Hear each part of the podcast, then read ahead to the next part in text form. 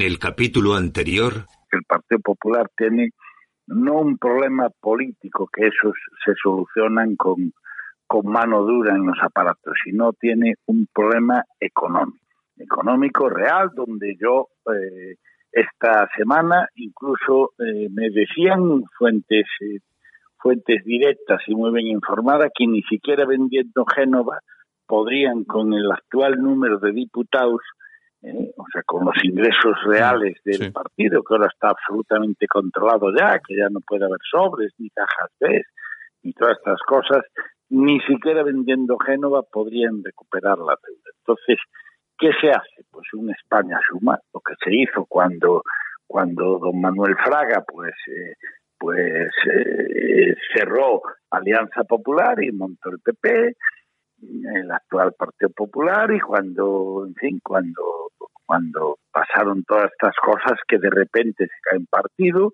y, se pone otro. Entonces, ¿España Suma qué es? Bueno, pues España Suma es la salida de los populares a una situación inestable económica.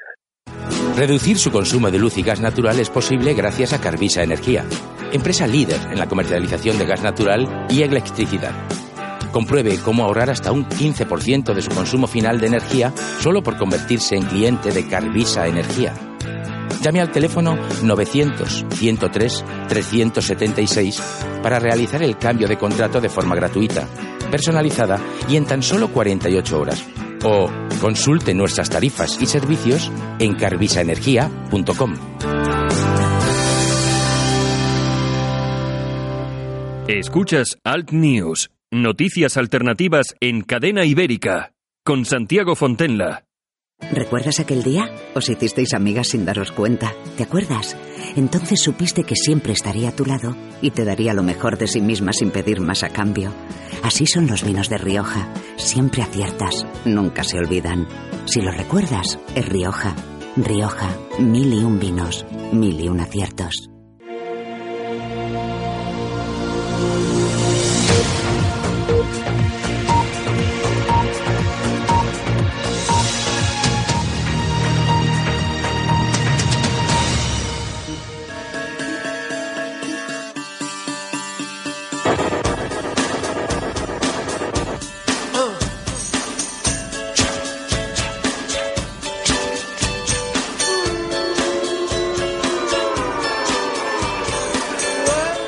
Escuchas Alt News, noticias alternativas en cadena ibérica, con Santiago Fontella. Buenos días, aquí estamos otra vez 17-9-2019. Saludos super cordiales de Idoya Vidorrázaga, este que os habla, Santiago Fontenla. Esto es AdNews, lo hacemos desde los estudios de Cadena Ibérica en el País Vasco para todas las emisoras que transmiten este espacio. Atención a las temperaturas porque no son nada bajas. 12 grados la mínima que en España, en León y Teruel 12 ni más ni menos. Y las máximas 32 en Lérida y Sevilla y 33 en Granada. Estamos en pleno verano.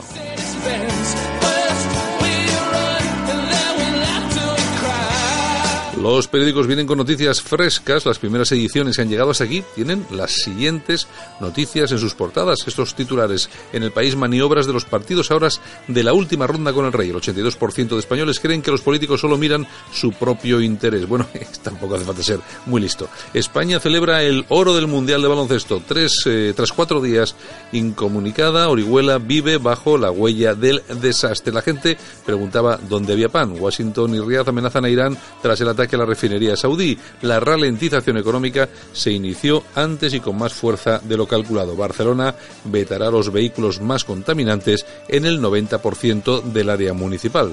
En el mundo, un paréntesis de oro para Felipe VI con la sensación de fracaso instalada en las fuerzas políticas y en medio de la ronda de consultas de los grupos en Zarzuela, el rey se tomó un respiro y celebró, junto a los jugadores de la selección, la victoria en el Mundial de Baloncesto de China. Rivera acorrala Sánchez con una solución de Estado. Ofrece facilitar su investidura con una abstención si rompe con los nacionalistas y no sube impuestos. Triple asesinato machista delante de sus dos hijos en Galicia. Un jefe de la prisión de los líderes del 1 de, 1 de octubre renuncia tras denunciar que es un coladero. España niega la extradición a Estados Unidos del jefe de la inteligencia de Hugo Chávez. El mayor alza del crudo en 30 años deja a España sin otro viento de cola. Los seguros afrontan por la gota fría la mayor indemnización desde el seísmo de Lorca del año 2000 11. En ABC, Sánchez sin excusas, Rivera articula una oferta de abstención con Casado para evitar las elecciones y permite al PSOE gobernar sin el apoyo de independentistas y de Podemos. Y, para finalizar en la razón, pirueta de Rivera, cambia su no a Sánchez in extremis y ofrece al PP una abstención conjunta y condicionada que descoloca a Génova. Sánchez aceptaría ahora un sí gratis de Iglesias. Podemos insistirá en la coalición y ya prepara una campaña muy dura contra el PSOE. Trump amenaza a Irán con una respuesta militar por el ataque a las refinerías saudíes. Mata a su exmujer, a su exsuegra y a su excuñada en presencia de sus hijos. Y la economía creció dos décimas menos de lo previsto en 2018.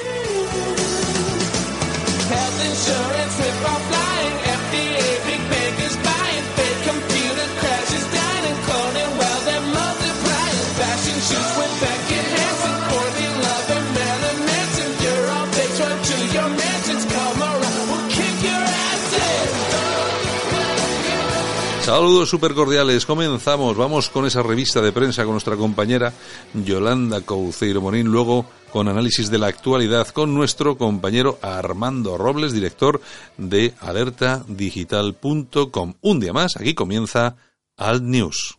Solo para los valientes que quieren un medio de comunicación alejado de lo políticamente correcto y de la realidad cocinada por los grandes medios de comunicación. Alt News. Somos diferentes. Somos alternativos. Con Santiago Fontenla.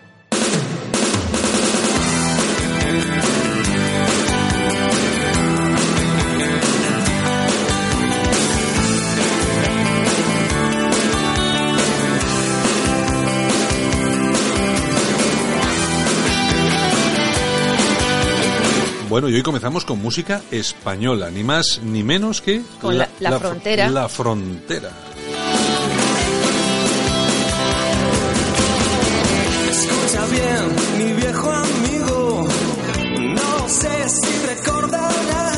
Bueno, ¿y cómo te ha dado, querida Yolanda? Buenos días, por cierto. Buenos días, buenos días. ¿Cómo te ha dado hoy por traer a este grupo emblemático Hombre, del pop un- español? Un toque nacional de los años 80-90 que han estado grabando hasta casi ayer.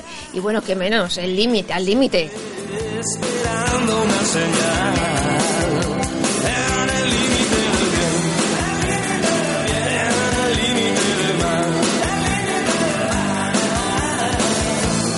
En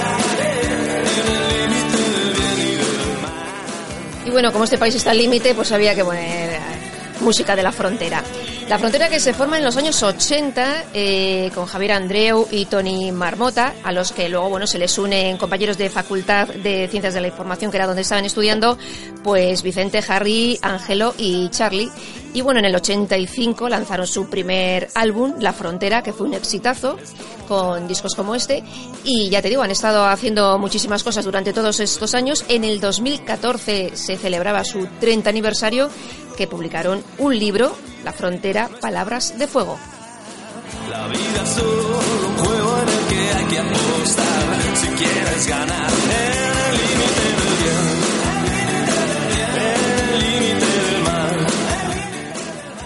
Y sabrás que ahora son fiestas en Galapagar y han actuado allí en Galapagar. En, Gala- en Galapagar.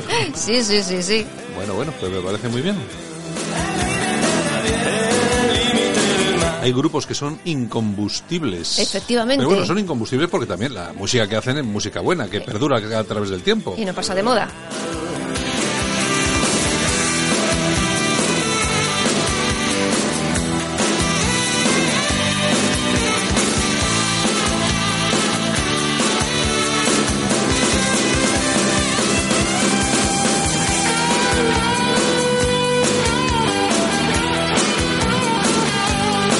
Gracias por escucharnos, gracias por escogernos. Comenzamos aquí al News con La Frontera la música que nos ha escogido hoy nuestra compañera Yolanda Cemorín. Yo misma. Además, me alegro mucho que la hayas escogido porque me gusta mucho la frontera.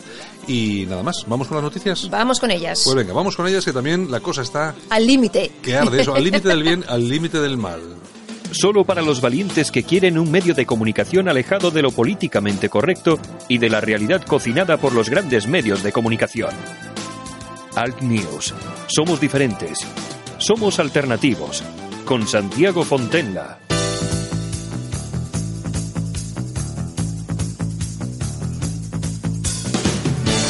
Ahora en Alt News, revista de prensa. Los titulares de los medios alternativos en Internet con Yolanda Couceiro Morín. Con Yolanda C. Morín. Eh, Es que eh, la cuña tenía que decir eh, tu Sí. dirección de Twitter en, en arroba Yolanda C. Morín. Por ejemplo, por ejemplo. Oye, que antes yo me acuerdo que hace años tenías en el Twitter tu usuario era arroba Yolanda Morín Mm. Sí. y luego lo cambiaste por Yolanda C. Morín. Yo soy como Pedro J. Bueno, ¿qué? Bueno, pues al límite hemos estado hoy con el señor Rivera, que ponía tres condiciones para abstenerse. Quería hablar con Pablo Casado para hacer presi a, a nuestro Pedro Sánchez. Es que es una cosa. Una de ellas era que dejase sus pactos con, con Bildu. Pero bueno, Pedro Sánchez, que es muy listo, ha tardado cero coma en decirle, oye, mira, que va a ser que no. Que no queremos que... No, pero, pero es que además no te lo pierdas.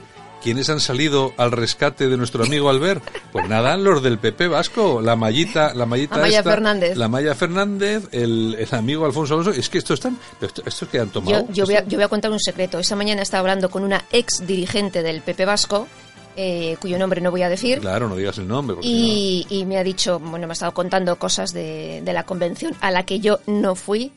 Y me ha dicho, ojalá tuviésemos en el PP 50 Dobermans, en el PP vasco, 50 Dobermans como los que tiene el PSOE.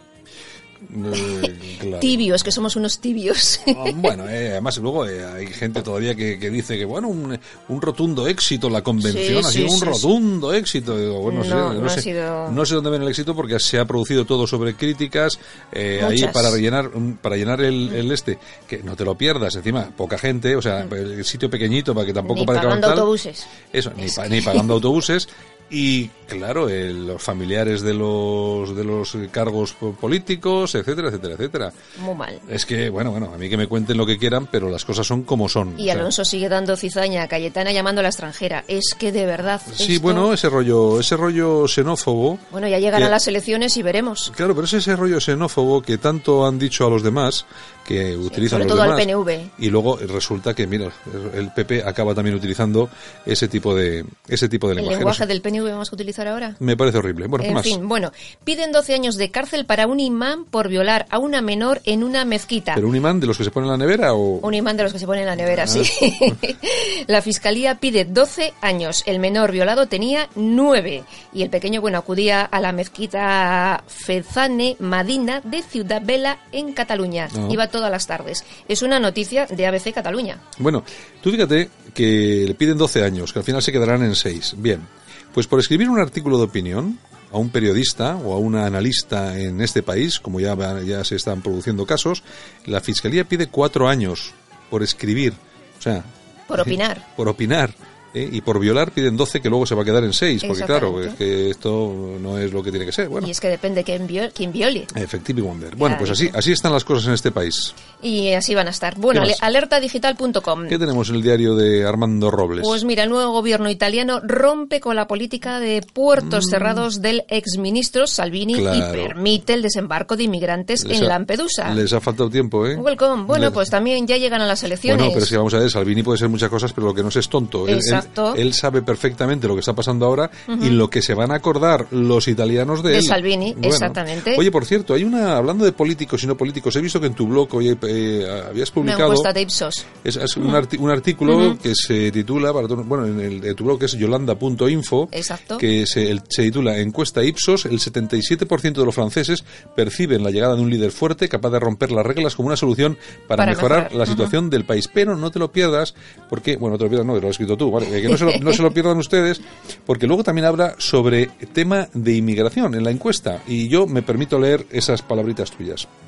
Una encuesta recientemente publicada por Ipsos revela que el 60% de la población francesa cree que recibir a más inmigrantes es una amenaza para Francia. El estudio también revela que el 60% de los franceses considera que las llegadas de inmigrantes son una amenaza, mientras que el 45% piensa que las llegadas de inmigrantes privan a los franceses de los servicios sociales. De los encuestados, el 54% cree que los ciudadanos franceses deberían tener prioridad para las oportunidades de empleo. Bueno, y sigue un poco más el artículo, os recomiendo a todos nuestros oyentes que Yolanda.info. en yolanda.info, porque yo creo que es interesante. Me imagino que esto lo ha sacado directamente de, la de Ipsos. de, de Ipsos, ¿no? Sí, sí. Espera, mira, ya que estoy leyendo y que tengo aquí el ordenador, voy a pulsar porque tienes aquí el enlace puesto en Sí, Ipsos. exactamente. Y así entro y veo que es verdad lo que has escrito.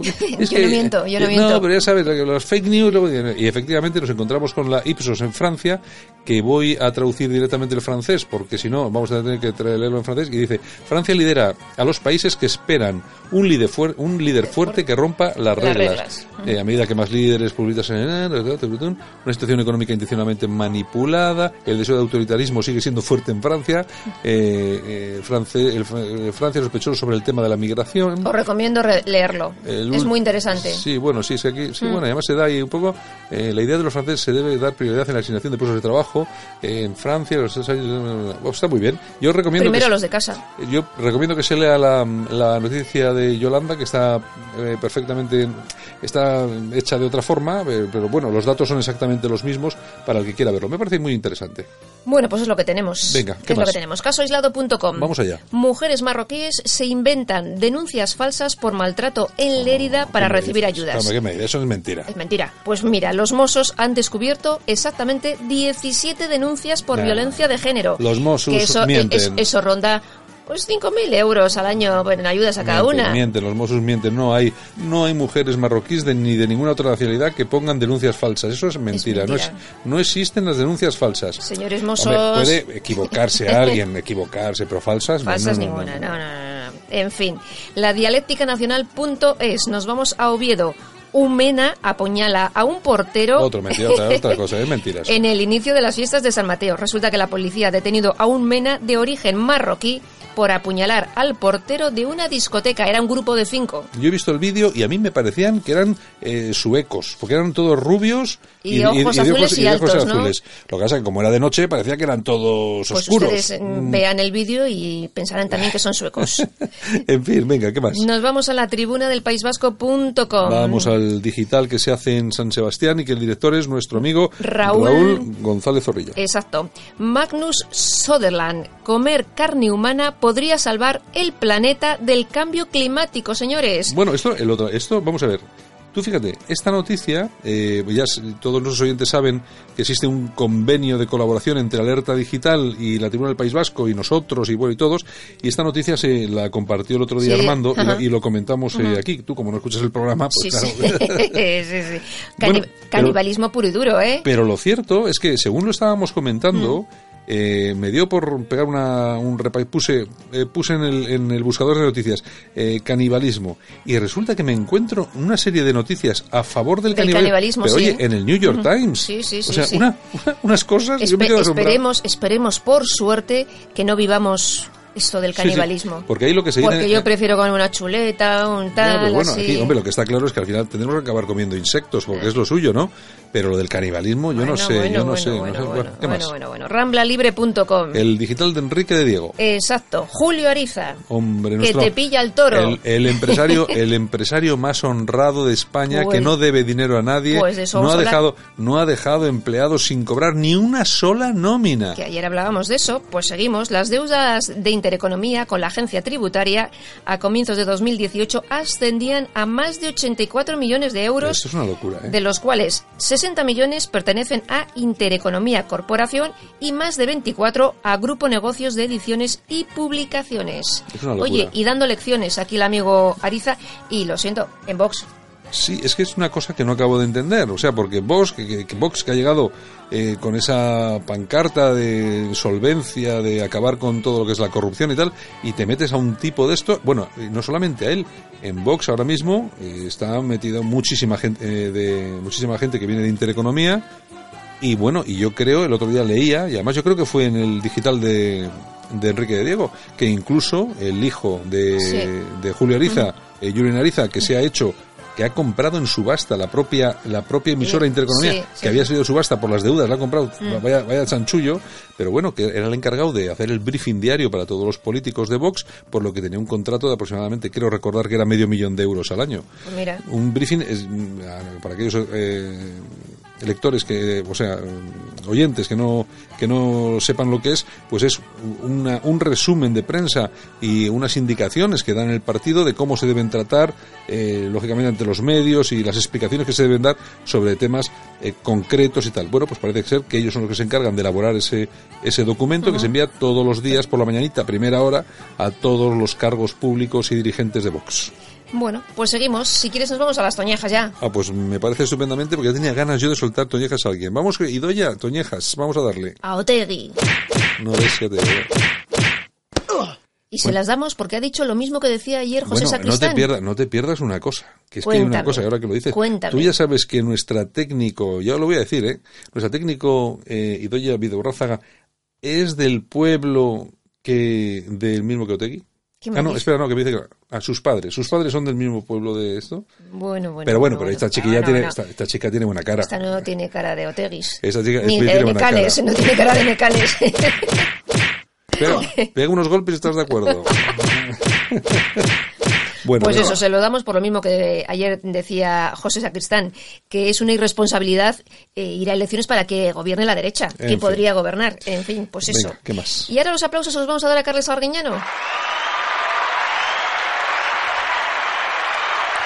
¿Has dicho a Carles o a Carlos? Carlos. Carl- Carles. Car- Car- Car- Carlos. ¿Por qué? Carlos. ¿Por qué Pues mira, vamos a decir una cosa muy graciosa. Ya sé que va a sonar un poco fuerte a estas horas, pero bueno. Eh, eh, hablaba sobre las eh, veganas estas, las almas veganas, le hacía una Mm, entrevista. Y entonces ha dicho, exactamente, ¿eh? se nota que sus padres no follaron con ganas. Yo no sé qué tiene que ver una cosa con la otra, pero me hace gracia. pues eso, a mí también me ha hecho gracia. Pues mira, un aplauso para Carlos Arguiñano. Bueno, yo no sé, la verdad que no sé yo qué tiene yo que ver. sí, ya- yo sé por dónde va, pero no lo voy a decir. Ah, dilo, no, no, no yo oye, que yo no lo pillo. Que no, que no, que igual luego me denuncian por... Ah, bueno, eso también puede ser, también puede porque ser. ahora te denuncian por todo, hasta por, pensar. Por cualquier cosa. Cualquier día habrá uno por ahí que dice, está pensando eso y va y me denuncia. Bueno. Con lo cual, en fin, pues nada, pues a lo dicho, que muchos besitos, hasta mañana y a disfrutar del día. Solo para los valientes que quieren un medio de comunicación alejado de lo políticamente correcto y de la realidad cocinada por los grandes medios de comunicación. Alt News. Somos diferentes. Somos alternativos. Con Santiago Fontenla. El vino de esta tierra lleva el nombre de Cigales. La denominación que marca la diferencia por sus elegantes y apreciados tintos y sus afrutados y aromáticos rosados. Pide un Cigales, tinto o rosado, el vino de tu tierra. Próximamente también blancos, dulces y espumosos. Alt News. Información y opinión diferentes. Analizamos la actualidad desde otro punto de vista. Escúchanos en Cadena Ibérica. Alt News, un espacio para el análisis de la actualidad, las entrevistas más incisivas y las tertulias más comprometidas. En Alt News, La Ratonera, un espacio de análisis de la actualidad con Armando Robles y Santiago Fontenga. Críticos, ácidos, alternativos, otra lectura políticamente incorrecta de lo que sucede en España, Europa y el mundo, y no nos cuentan. Y como cada mañana vamos a hilar un poquito de esa actualidad que casi nadie cuenta, o por lo menos vamos a dar una lectura diferente, una lectura tal cual nosotros vemos todo lo que acontece en este país que de momento todavía se llama España, aunque no sé si le queda mucho tiempo. Vamos a irnos hasta Málaga a estar con nuestro buen amigo y colaborador aquí en el programa diario, Armando Robles, director de alertadigital.com. Armando, buenos días. Buenos días, Santiago, ¿qué tal? Oye, ¿Cómo te encuentras? Oye, ¿cuánto, cuánto durará estos eh, llamándose España? Pues parece que mucho, mucho ya no queda, ¿eh? Oh, si dependiera de los ciudadanos españoles, siempre, ¿no? Sería eterna España, eternamente joven, ¿no? Como dijo el teólogo, Sí, sí, sí. eh, refiriéndose a la verdad. Pero dependiendo de los políticos, yo no apostaría demasiado, ¿eh? Yo no apostaría demasiado, porque además eh, se dice hay una um, eh, Winston Churchill con su típica socorra, eh, socarronería decía que la misión del político era crear un problema donde no existía, ¿no? Aquí se ha creado un problema territorial que no existía, eh, regiones que cada día se alejan más de, de, de la percepción de un Estado unitario eh, españoles que en mayor número cada día quieren dejar de serlo y esto ha sido creado deliberadamente, no sé si deliberadamente o no, pero este problema que no existía en el año 75, por ejemplo, ha sido creado por los políticos. Un dato que alguna vez he utilizado, ¿no? Según reconocen hasta ellos mismos, los propios nacionalistas y separatistas catalanes, cuando muere Franco, eh, eh, el número de separatistas en Cataluña no excedía del 4%. Y esto Claro. lo dicen ellos, ¿eh? Sí, sí. Es decir, que en aquel régimen tan represor de las libertades catalanas, pues resulta que el número de prácticamente no existían separatistas, ¿no? Esto, a ver que me lo explica a mí esto un politólogo, ¿no? ¿Cómo, cómo Claro. podemos explicar esto para que lo entienda el oyente? Y después de 40 años de autonomía plena, con poderes, con, con, con, con competencias que ya quisieran muchos estados independientes, con unos presupuestos absolutamente billonarios, con competencias en prácticamente todas las áreas que afectan a los ciudadanos, con policías propias, con, posibilidad de dictar normas y leyes, es decir, con todo el poder que le ha sido conferido a las autonomías por parte de- del Estado, pues resulta que el número de independentistas hoy en Cataluña, pues siendo muy optimista, se acerca al 50%, pero excede mucho, en muchísimo, al número de soberanistas que existían cuando murió Franco, aquel régimen represor que tanto, que tanto reprimió las libertades catalanas. Por tanto, que esto me explique un politólogo cómo es posible que el número de separatistas en Cataluña y en Vascongal haya sido inversamente proporcional a, a la gran cantidad de competencias y al poder regional que han disfrutado a lo largo de estos 40 años. Pues tú fíjate que creo que bastante tendrá que ver con noticias como la que se producía ayer y que mm, hoy me parece que es muy interesante resaltar. Eh, los 47 abogados acusados de pertenecer al denominado Frente de Cárceles de, de ETA reconocieron ayer en la Audiencia Nacional los hechos que se le imputaban, esto es que actuaban bajo las directrices de la organización terrorista a la hora de dirigir al colectivo de presos con el fin de garantizar la cohesión y fidelidad a la banda tras el cese definitivo de la actividad armada en octubre del 2011. La cuestión, siendo la noticia un verdadero bombazo, lo que me parece un bombazo de verdad son dos cosas, Armando. Por un lado, los medios de comunicación no se hacen eco demasiado, de forma demasiado importante, pero lo que me llama mucho más la atención son las penas de cárcel que van a caer a estos etarras que han reconocido que pertenecían a ETA, es decir, por ser etarras les van a caer penas entre año y medio, año, año y medio, con lo que no van a tener que ir a la cárcel, y, sola, y parece que solamente a dos les van a caer eh, dos a uno, dos años y siete meses, y a otro tres años y medio. Es decir, que ser de ETA ha sido y sigue siendo muy barato. O sea que si tú y yo decimos hoy que el Islam contiene más de 100 aleyas o versículos en los que se clama abiertamente por la violencia, por eh, la matanza de los no musulmanes, Cuatro años. cualquier fiscal del odio te puede pedir una pena de prisión de cuatro años Cuatro años. y desgraciadamente con muchas posibilidades de cumplirla. Mientras que personas que han reconocido en clave, en clave judicial su vinculación con la banda terrorista esta, además en, un- en una posición eh, destacada, como era la de asesorar, pues ya sabemos en todo el entramado de Tarra la importancia que han tenido los abogados, ¿no? Claro, claro que sí. pues ello penas que no penas que al ser inferiores a los dos años en la mayoría de los casos no van a tener ocasión de cumplir. Bueno, luego cuando decimos estas cosas y quien dice, "Ah, estas son teorías conspiranoicas, no, no, esto no es conspiranoia. No, no, esto claro es un no. estado absoluto en el que vive inmersa la sociedad española.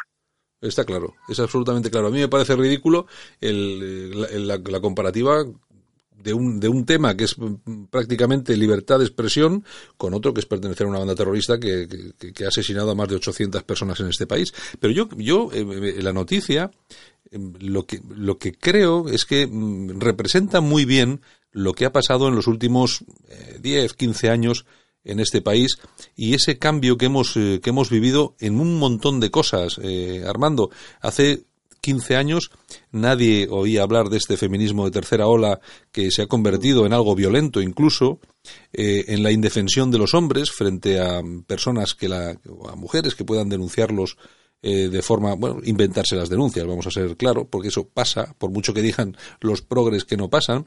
Bueno, y así un montón de cosas, que haya gente que canta canciones y a través de las redes sociales eh, desea la muerte de la policía y no pasa nada, y hay otra gente que, que los defiende. Entonces, ¿qué es lo que ha pasado? Yo creo que España en los últimos 15, 20 años ha cambiado mucho y casi casi se está cumpliendo aquel dicho de, de Alfonso Guerra, ¿no? Que a España no la iba a Sí. conocer ni la madre que la parió. Y yo creo que en eso estamos, ¿eh? En, en deshacerla. Pues mira, España, España en estos últimos 20 años ha tenido eh, una involución moral absolutamente pavorosa, fruto de la, imposi- de la imposición, sin apenas eh, oposición, valga la redundancia, y rechazo del totalitarismo ideológico de la, de la izquierda.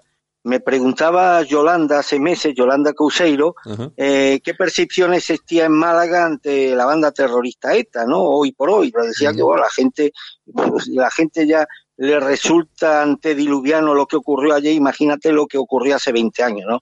La ge- ETA ya no está presente, desgraciadamente, en el ánimo de, la, de las personas. Pero sí ha habido un cambio de actitud muy notable respecto a fenómenos como el que, el que provocó la banda terrorista. Yo me acuerdo en el año 2000, agosto, julio, de, era, era verano, que asesinaron a Martín Carpena, concejal del Partido Popular en Málaga, lo asesinó la banda terrorista esta cuando salía de su domicilio junto a su mujer y su niña, que iban a cenar a una peña de Málaga, y bueno, y aquello desbordó, desbordó mm, la emoción, la solidaridad, eh, la empatía de todo el pueblo de Málaga, sin distintivos ideológicos ni partidarios, en favor primero de las víctimas del terrorismo, de la familia de Martín Carpena y también de la familia del Partido Popular que había perdido a un compañero. Yo me acuerdo que hubo la manifestación más multitudinaria que se ha celebrado nunca eh, en Málaga, con toda la población malagueña en las calles, con representantes de todos los partidos y sindicatos encabezando la, la manifestación, y aquello fue un ejemplo de unidad, pero sobre todo de dignidad eh, frente frente a la banda terrorista, a la banda terrorista esta. Si hoy en la España del 2019 se produjera un hecho similar, Mm. pues a esa eh, manifestación probablemente, eh, Santiago, habríamos sido la mitad de los que fueron entonces y esa mitad habríamos sido calificados de fascistas por la otra mitad que se habría desentendido completamente de compartir el dolor que en aquel verano del año 2000 compartió de forma ejemplar todo el pueblo de Málaga, independientemente de la ideología o del partido al que cada uno perteneciera. Mm. Y eso es una, yo creo que es un buen ejemplo de la involución moral que por desgracia ha sufrido la sociedad española. Lo tuvisteis también en Vascongada con el secuestro y asesinato de, del pobre Miguel Ángel Blanco, que bueno, la reacción del pueblo vasco fue absolutamente ejemplar. Si se produjera un hecho, un hecho similar, pues desgraciadamente me temo que la respuesta ciudadana sería bien distinta a la que, a la que fue entonces. Esto solo tiene un nombre, involución moral, que ha sufrido, que está sufriendo la sociedad española y que abarca todos los ámbitos de nuestra, de nuestra sociedad, no solamente el político, las relaciones de un hijo con su padre, las relaciones familiares, las relaciones conyugales, las relaciones laborales, pues son distintas de las que eran hace 20 años. Y, no hemos, y en ese sentido no hemos, mejorado, no hemos mejorado, sino que hemos sufrido un retroceso que mucho me temo que no va a ser sino y, y incrementándose en, en, el futuro. Está claro. Bueno, eh, pues si te parece, seguimos con la actualidad. Vamos a ir con Vox, que hace tiempo que no entramos con ese tema, y es que Toledo se suma a la lista de crisis territoriales de Vox. Creo que también informáis de esto.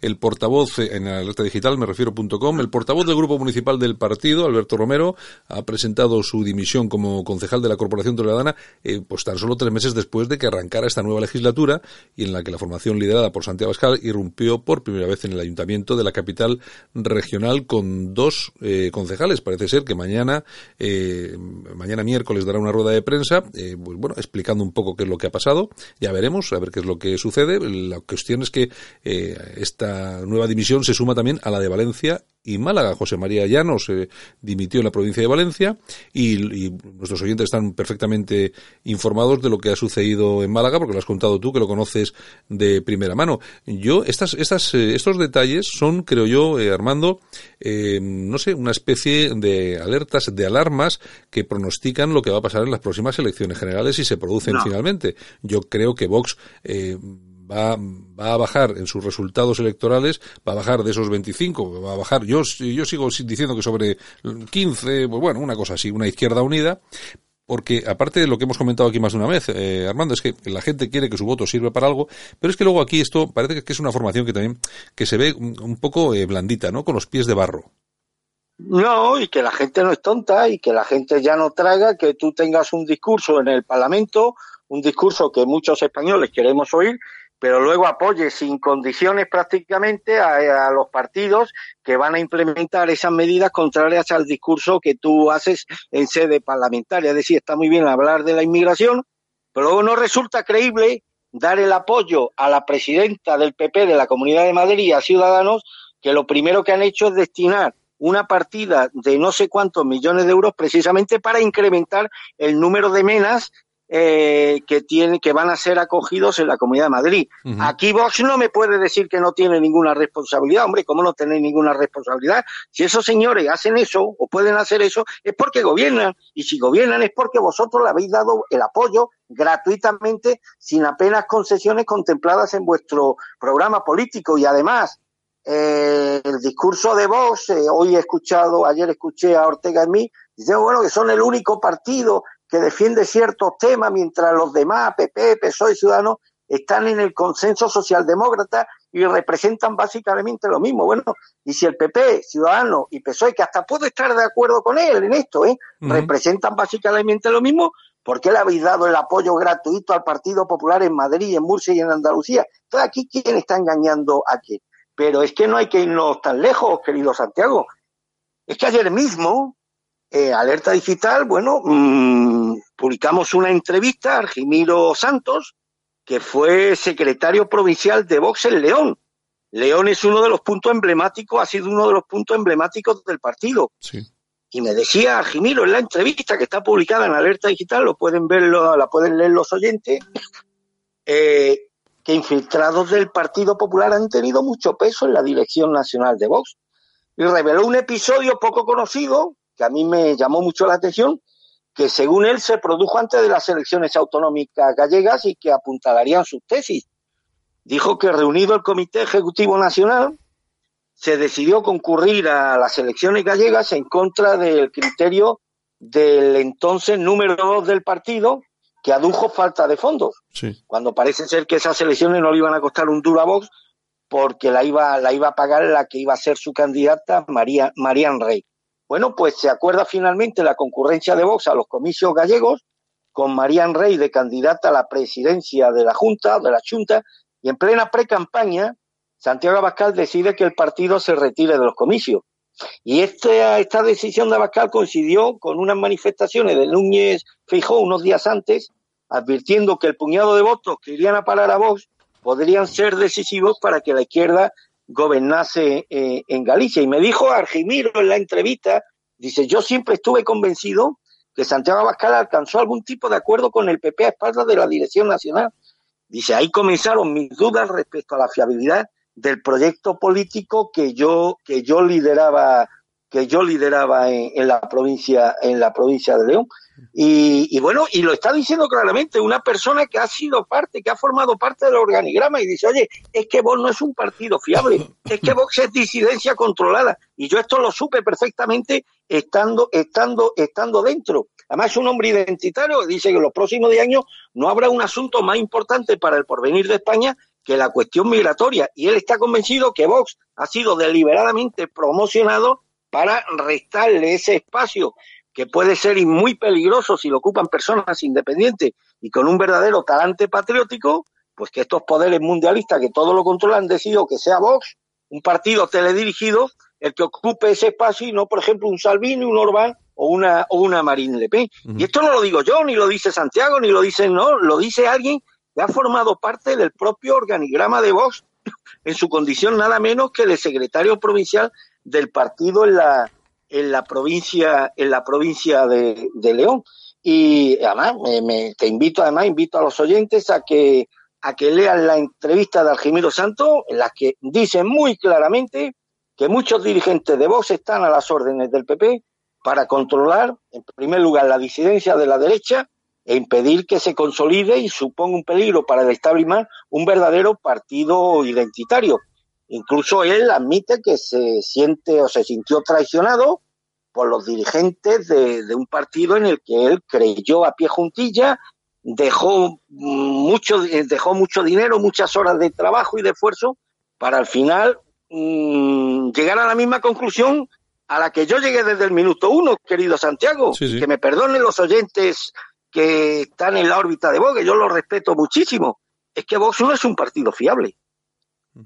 Bueno, pero luego, por ejemplo, hay cosas que a mí sí que me gustan mucho, como lo que sucedía ayer eh, en, el, en, el, Parlamento, en donde el portavoz de Vox, Iván Espinosa de los Monteros, eh, decía ayer que Vox no condena la revolución del 34, ni la guerra civil, ni el franquismo, porque esto es materia de los historiadores. A mí me parece que también hay cosas en las que hablan eh, con bastante claridad. No es nuestro papel condenar.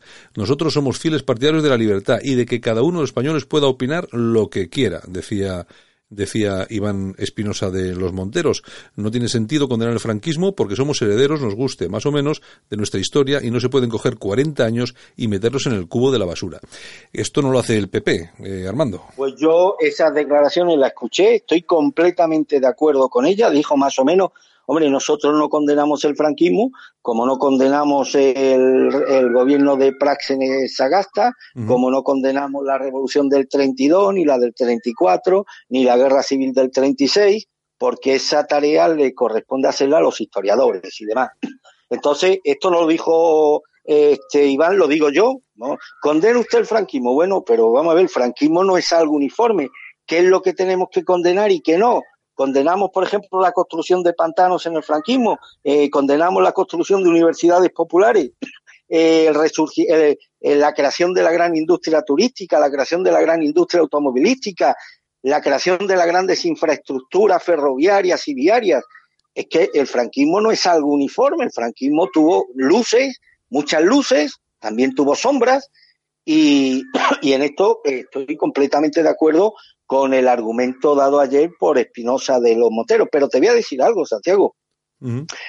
Yo preferiría que los dirigentes de Vox no hicieran este tipo de, de, declaraciones con las que yo estoy completamente de acuerdo, pero que al fin y al cabo no tienen luego materialización, luego no se concretan en nada práctico, a ojo, a la que pueda redundar en los intereses sí. de los ciudadanos. Uh -huh. O sea, a mí que Santiago Abascal salga al Congreso y hable de la inmigración los mismos términos que yo lo haría, pues bien, me puede gustar escucharle, pero a mí me gustaría que eso tuviera una materialización en aquellos gobiernos en los que vos sí puede condicionar la, las decisiones a tomar en ese campo.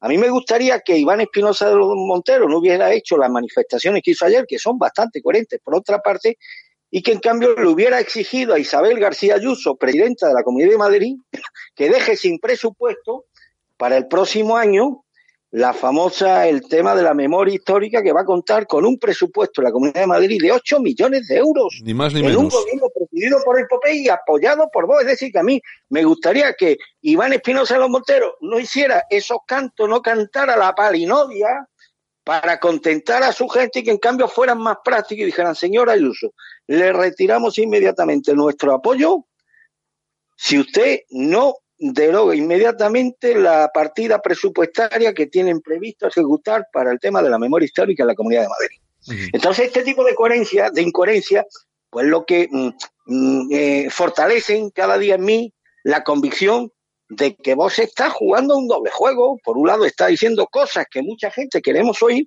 pero que eso luego no tiene una concreción práctica. Oye, mire usted, lo que usted dijo ayer, señor Espinosa de los Monteros, que yo lo comparto, pues tiene una concreción práctica exigiéndole a la señora Ayusa que usted le retira el apoyo si persiste en dar, en otorgar un presupuesto, una partida presupuestaria al desarrollo de la memoria histórica en la Comunidad de Madrid.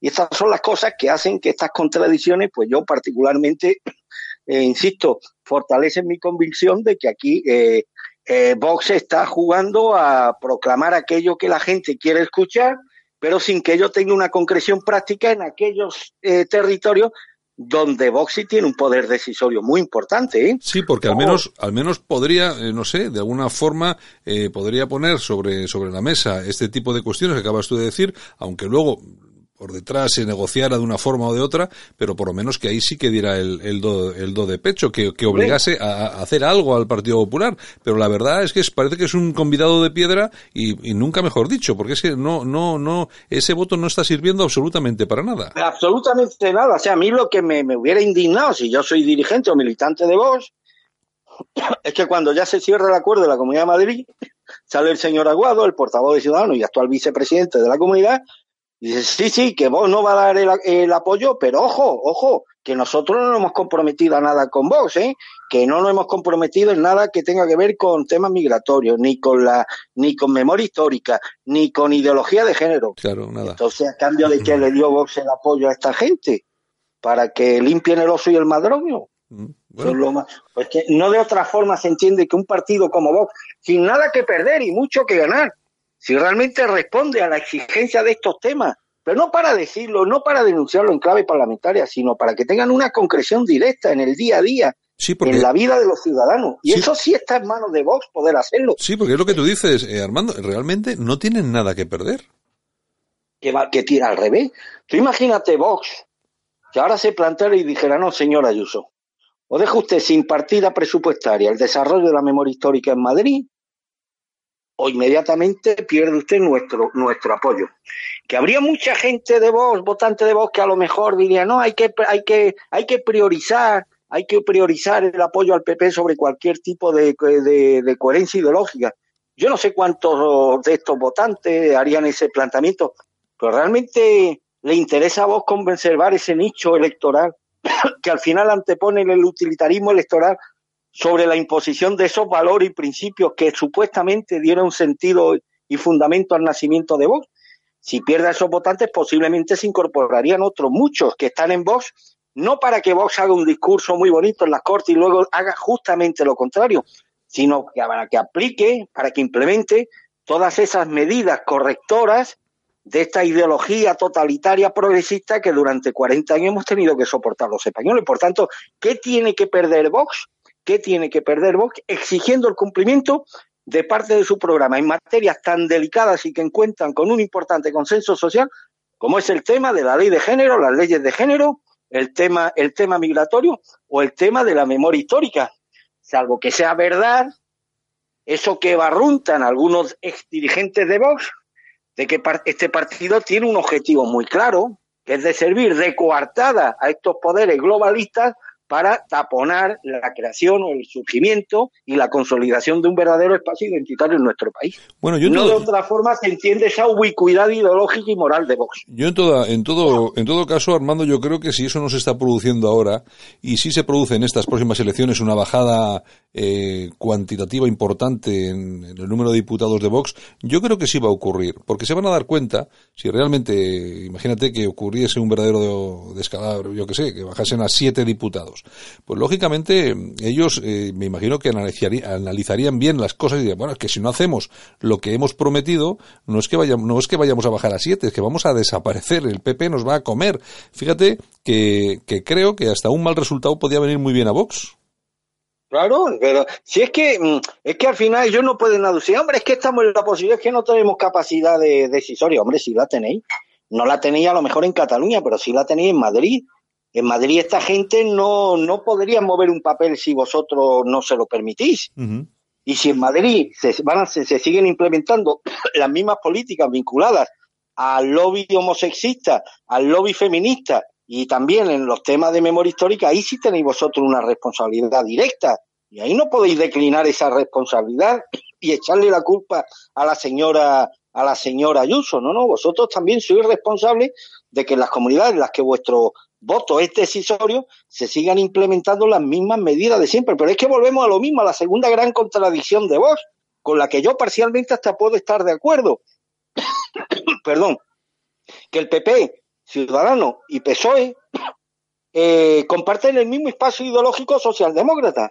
Bueno, y si esto es así, si no hacéis distinción entre el PP y el PSOE, porque entonces le dais gratuitamente el poder en algunas comunidades y ayuntamientos al Partido Popular, sin que, mmm, hasta donde sabemos, no haya nada a cambio. sin que hayáis obtenido absolutamente nada a cambio, ni nada que se contemple en los puntos estrella de vuestro programa electoral. Entonces me tienen que explicar esto muy bien porque yo, si no me lo explican, yo entenderé, no me bajaré del burro y seguiré estando cada día más convencido de que Vox no es otra cosa que la coartada de estos poderes globalistas para precisamente taponar la irrupción de un verdadero proyecto identitario en España. Pues no te, pues no te preocupes, pues no te preocupes porque los comicios eh, próximos algo nos tendrán que decir al respecto. Me imagino que si se produce esa bajada de, de escaños que hemos estado comentando, pues imagino que la, esa línea de esa línea no ideológica sino de actuación de Vox tiene que variar. Bueno, hay otro tema importante y con esto acabamos ya que se nos va el tiempo. Es cuestiones eh, también muy extrañas lo que está ocurriendo con el Partido Popular y con Ciudadanos. Este fin de semana se producía una se producía una convención aquí en el Partido Popular Vasco. Eh, bueno, y ahí tanto Alfonso Alonso, presidente del Partido Popular Vasco, como Amaya Fernández, la secretaria general, han abogado por llegar a un acuerdo con el Partido Socialista para apoyar a Pedro Sánchez para que tal. Bueno, pero es que esto no se queda ahí, porque resulta que los críticos con Rivera en Ciudadanos también apoyan un giro para apoyar a para apoyar a Sánchez. Mm, eh, yo es que no, no, entiendo muy bien eh, lo que está pasando. O sí, pues o sí, es muy o, fácil. sí, o sí, porque yo me imagino, me imagino que Ciudadanos, eh, Albert Rivera estará viendo, bueno, no solamente Albert Rivera, porque esto, son los críticos lo que lo dicen, pero estarán viendo que, el, que la naranja se, se deshace. Él quiere parapetarse de cara a unas elecciones más que probable, en el sentido, no, yo también intenté que hubiera gobierno, pero no me lo aceptaron. Yo, en cualquier caso, pienso que esto no ha sido un calentón de hoy de Albert Rivera, que esto es una proclama que tenían preparada. Incluso no descarto que la tuvieran hasta pactada con el Partido Popular, o con el Partido Popular, no, con el propio Pedro Sánchez, uh -huh. y creo que esto ha sido un órdago de ciudadanos dirigido más que a Pedro Sánchez al Partido Popular. Es decir, han querido demostrar que ellos no están en el inmovilismo claro. y que plantean iniciativas para desbloquear la situación. Claro, que la trampa está en las exigencias hechas por, por ciudadanos. Albert Rivera sabe que esas exigencias, eh, eh, esas exigencias máximas no pueden ser aceptadas por Pedro Sánchez y demás. Por lo cual, bueno, él se cubre la espalda en el contenedor, bueno, pues intentado desbloquear esta situación inmovilista y Pedro Sánchez queda también bien ante sus electores por no renunciar precisamente a lo que lleva defendiendo en los últimos meses. Pero yo creo que en cualquier caso, detrás de todo esto, hay un globo sonda dirigido a la opinión pública española.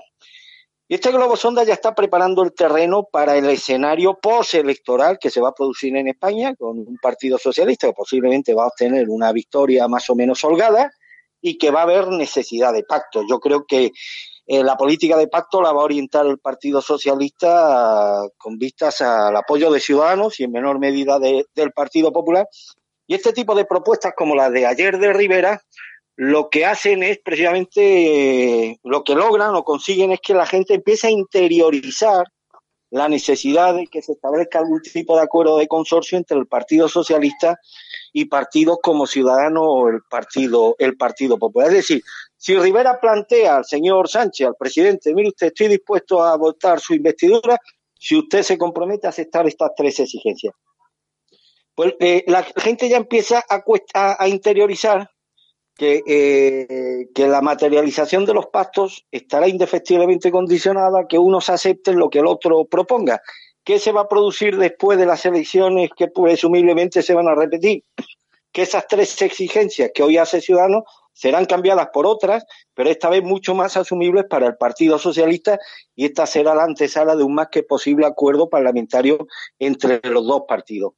Con lo cual ya están instalando en la opinión pública la necesidad de que la cultura del pacto entre el PSOE y Ciudadanos, incluso del PSOE, Ciudadanos y el Partido Popular, pues se imponga como algo necesario para los intereses generales de España, Santiago. Pues ya veremos a ver qué es lo que pasa, porque la verdad es que suena todo bastante rarito, pero también es cierto el refrán español, cuando el río suena, agua lleva. En fin, Armando, claro. que nos vamos, que se nos acaba el tiempo y mañana regresamos y volvemos a analizar un poco las principales noticias que tenemos sobre la mesa, ¿de acuerdo? Pues como siempre, a tu disposición, Santiago. Un abrazo muy fuerte. Un abrazo muy fuerte. Hasta luego. En Alt News, La Ratonera, un espacio de análisis de la actualidad con Armando Robles y Santiago Fontenga.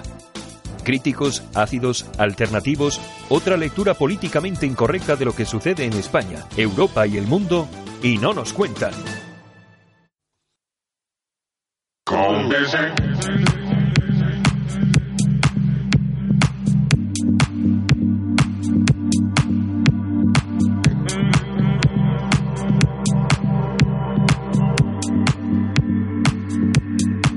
on music. Uh, uh, uh,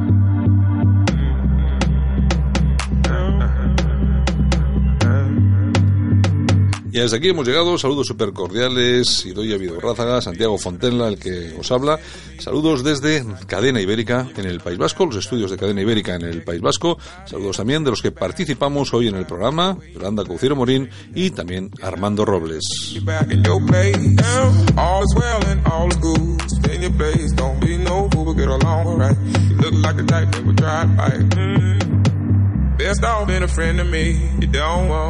Mañana regresamos, un saludo muy fuerte. Mañana analizamos la actualidad otra vez. Hasta mañana, gracias por escogernos.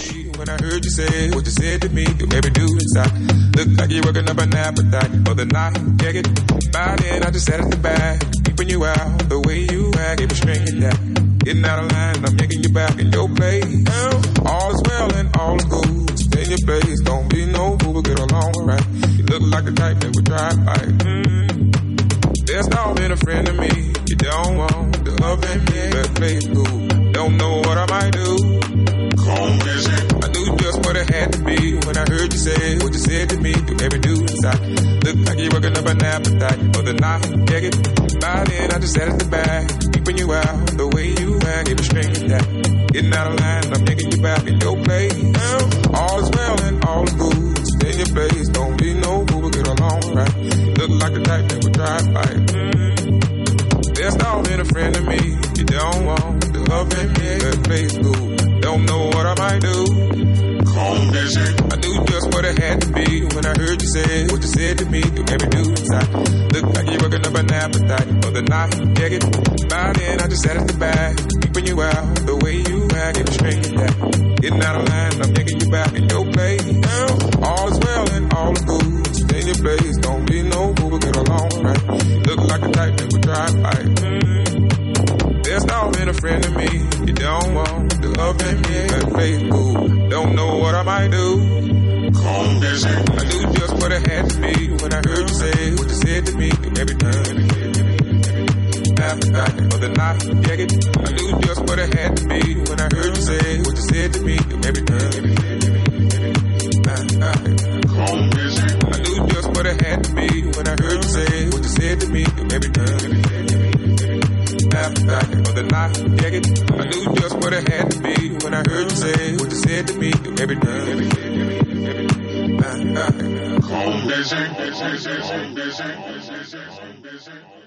Solo para los valientes que quieren un medio de comunicación alejado de lo políticamente correcto y de la realidad cocinada por los grandes medios de comunicación. Alt News. Somos diferentes. Somos alternativos. Con Santiago Fontenla.